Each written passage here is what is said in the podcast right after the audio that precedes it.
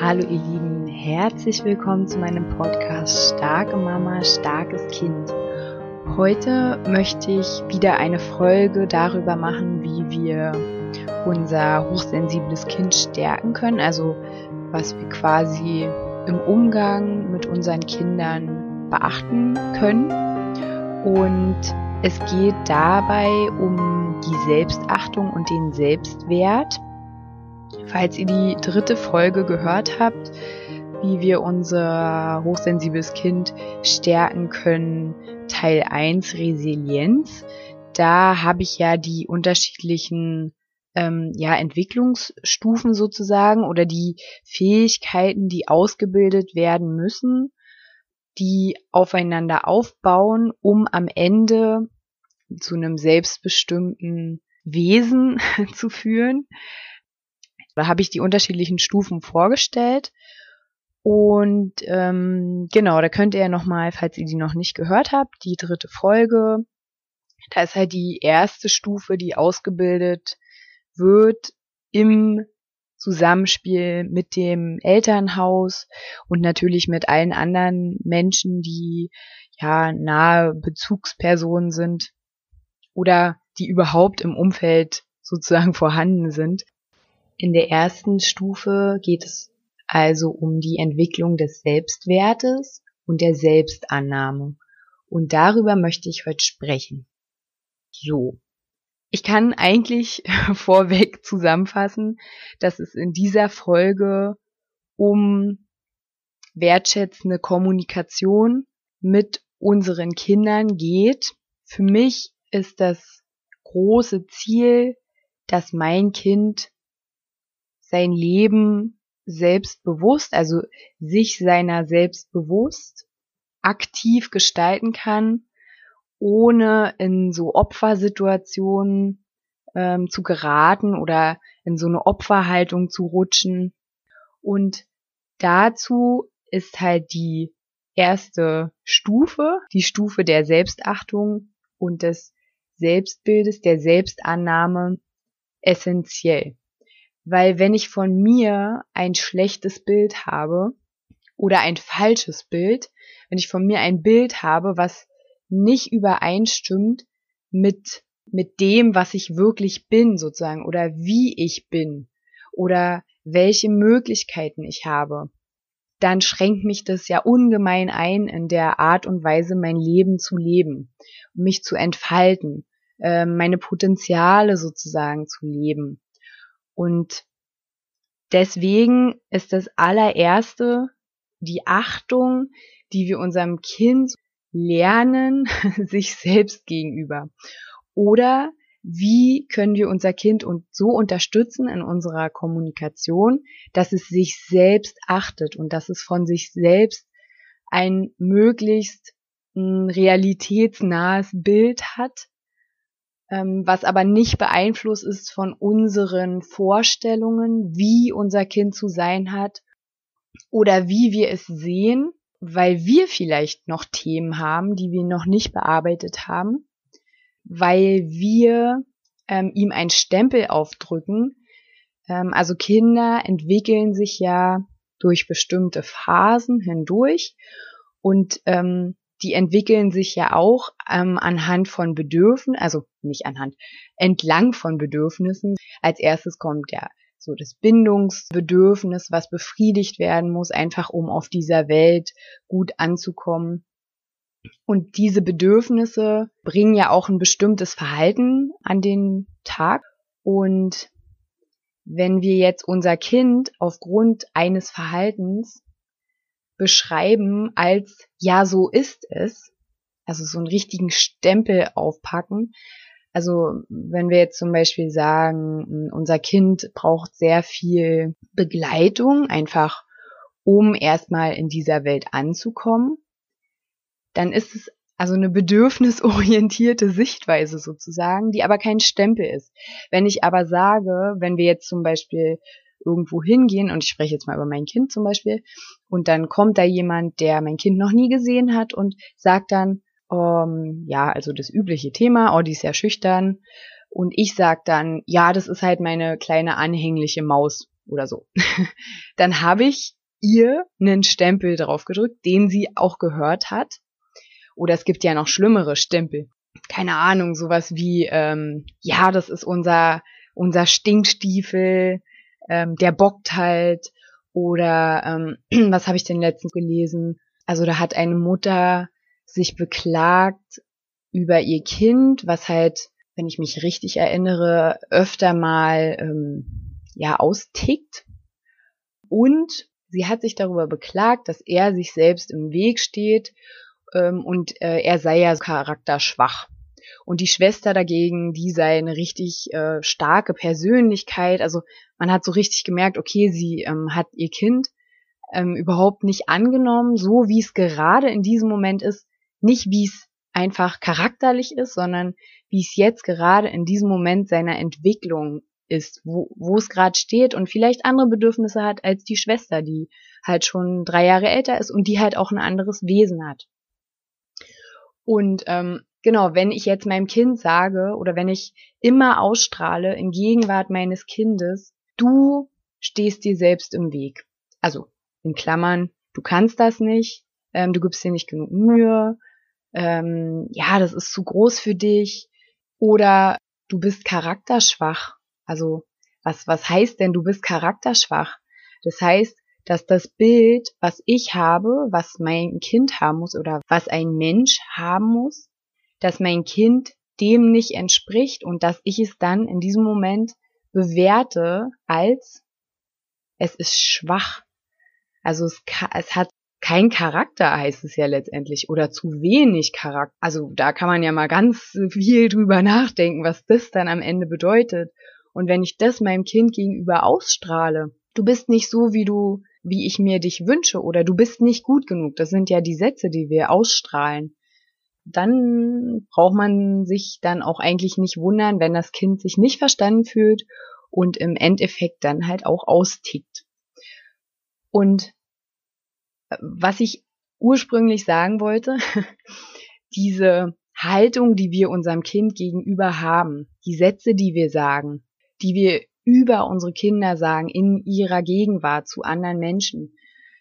Gerade hochsensible Kinder nehmen die natürlich überdeutlich wahr, die nehmen auch unsere Haltung zu ihnen wahr, wenn wir zum Beispiel der Meinung sind, ähm, irgendwas wird bestimmt zu aufregend sein für sie.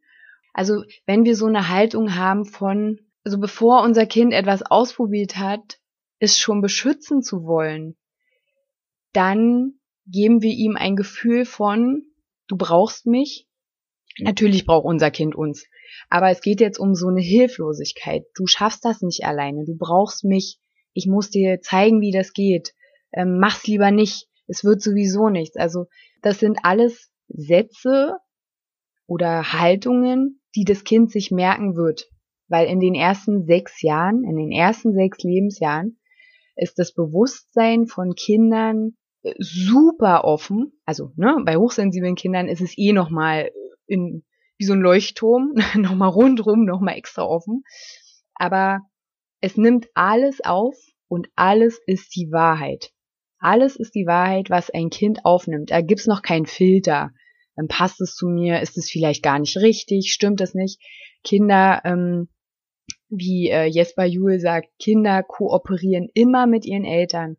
Das heißt, wenn ich ein Bild von meinem Kind habe und ich das nur lang genug ausstrahle, dann wird unser Kind, ähm, also besonders jetzt mal auf negative Sachen ähm, gesprochen sozusagen, dann wird unser Kind ähm, sich auch so verhalten.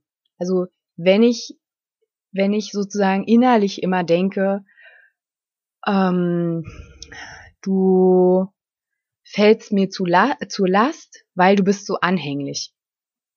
Dann wird unser Kind sich genau so verhalten.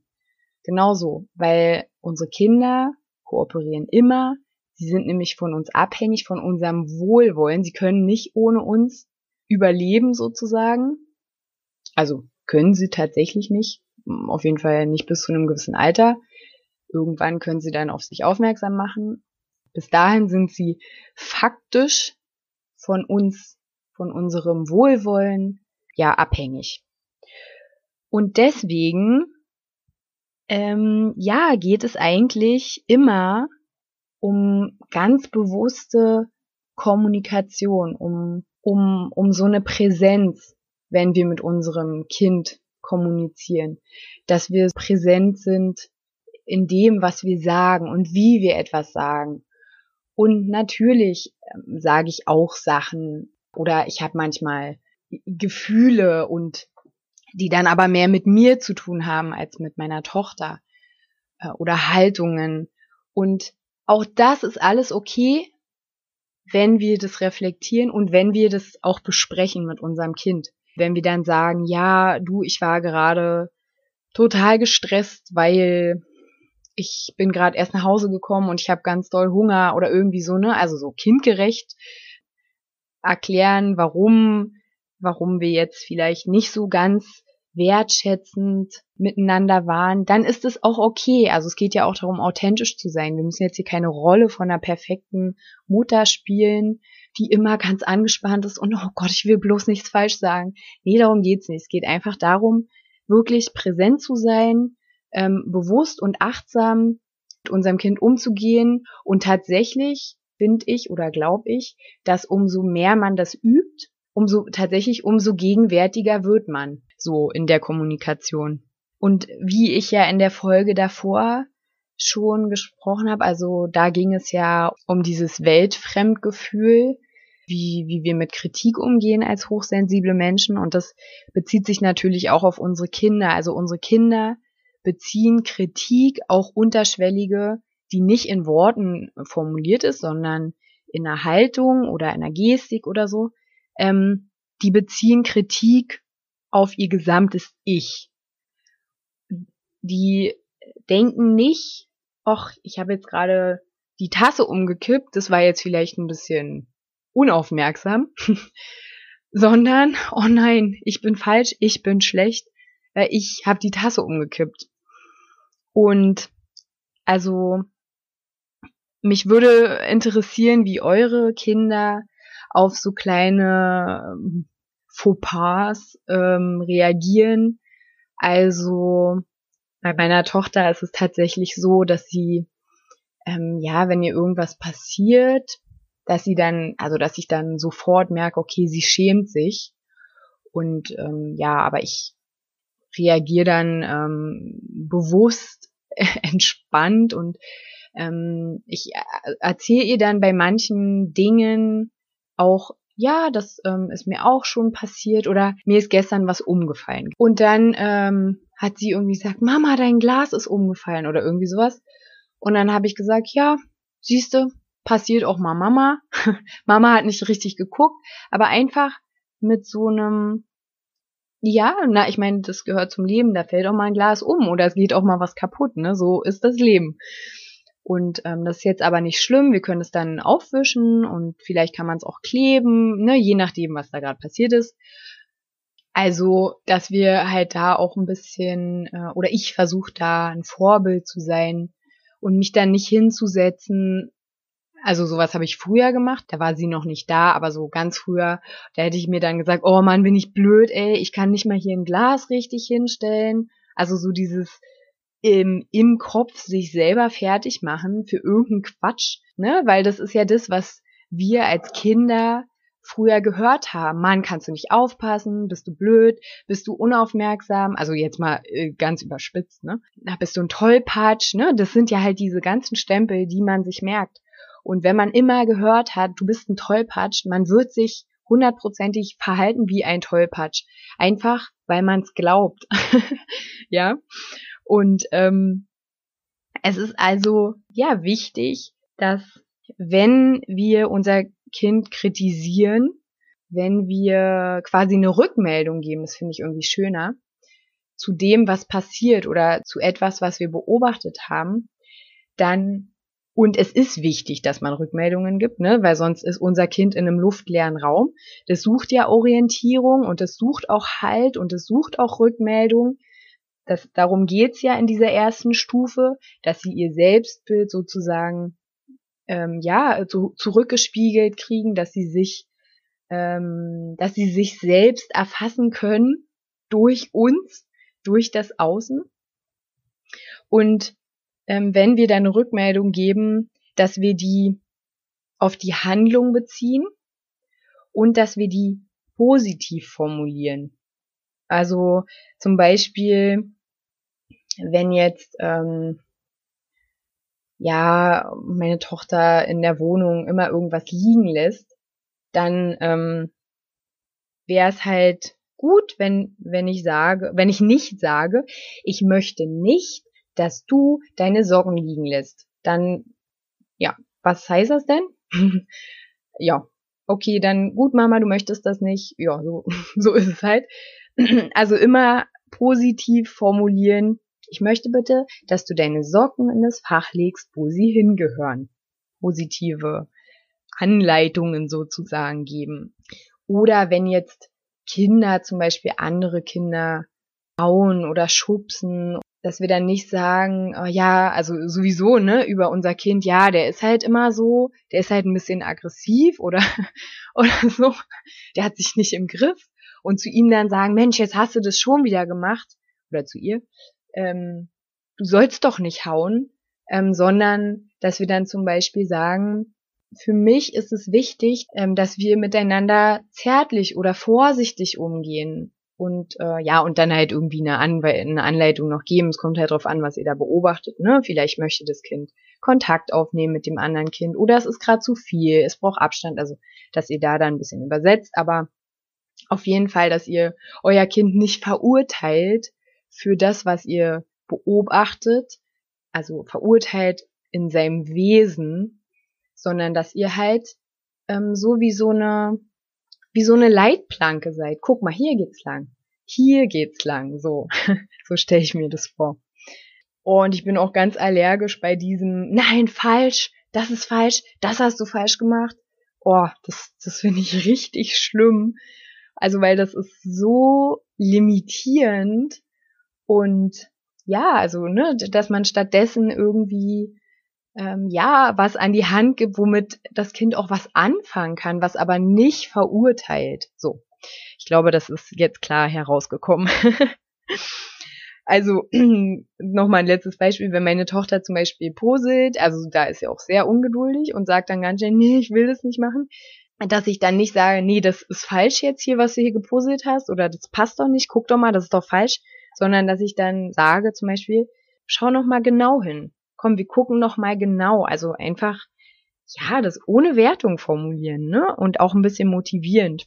Und ja, bei hochsensiblen Menschen, ähm, dazu mache ich auch noch mal eine Folge, da ist es halt so, dass sie relativ schnell sich schämen und auch sich so die Schuldgefühle ähm, auf, aufpacken sozusagen. Und grundsätzlich ist es so, dass für dieses nicht perfekt sein ähm, oder für Fehler machen, dass das Kind sich selbst schon für, also sich selbst schon geißelt.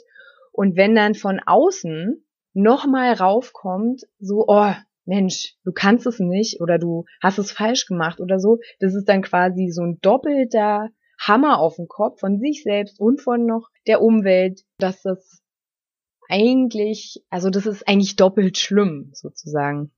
Und deswegen wenn wir das hinkriegen, dass wir dieses Schamgefühl, was unser Kind hat, nicht noch verstärken, sondern dass wir, ja, vielleicht auch ein bisschen Humor einfließen lassen oder wie ich schon gesagt habe, dass wir Geschichten von uns selbst erzählen. Das ist mir auch schon passiert und dann erzählen wir die ganze Geschichte. Das ist mir passiert und das ist nicht schlimm. Guck mal, ich sitze hier, ich lache. Das geht vorbei oder, ne, also wir sind alle Menschen und wir sind nicht perfekt. Also wir sind perfekt, so wie wir, ähm, so wie wir gemacht sind, aber ähm, wir, wir, wir finden halt jeden Tag ähm, Dinge heraus, erleben Dinge und die machen halt, dass wir nicht perfekt sind, aber das ist ja auch nicht schlimm so. Und ähm, genau, also wir, wir, wir dürfen Vorbilder sein.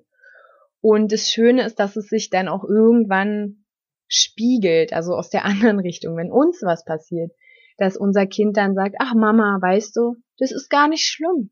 Das passiert jedem mal.